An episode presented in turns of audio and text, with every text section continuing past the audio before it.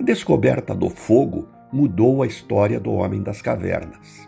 O calor que aquecia, a luz que permitia enxergar durante a noite, a proteção contra animais ferozes, a possibilidade de assar alimentos, de estar com a prole e, acima de tudo, a meditação.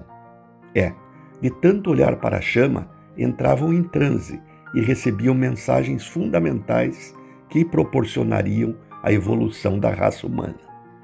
Já o advento da tecnologia da informação e da internet mudou os ramos da humanidade. Da mesma forma, quando olhamos hoje um ser humano em transe, desconectado do mundo exterior, ao olhar a tela do computador, do tablet ou do smartphone, acessando e se comunicando através de redes sociais, percebemos que nada será como antes.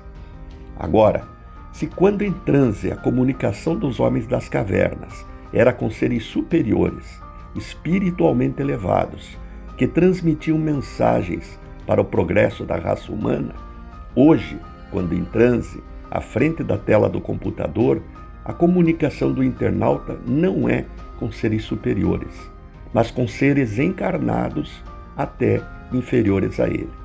Trava-se diálogos inúteis, fúteis, joga-se joguinhos que podem promover tudo, menos a evolução espiritual, até pela violência que muitos enaltecem. Pior, a tecnologia está nos afastando de quem está próximo. Vocês já tentaram falar com um filho enquanto ele manuseia o smartphone?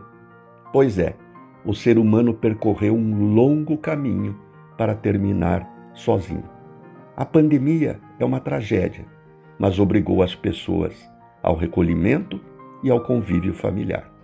Renato Folador para a CBN.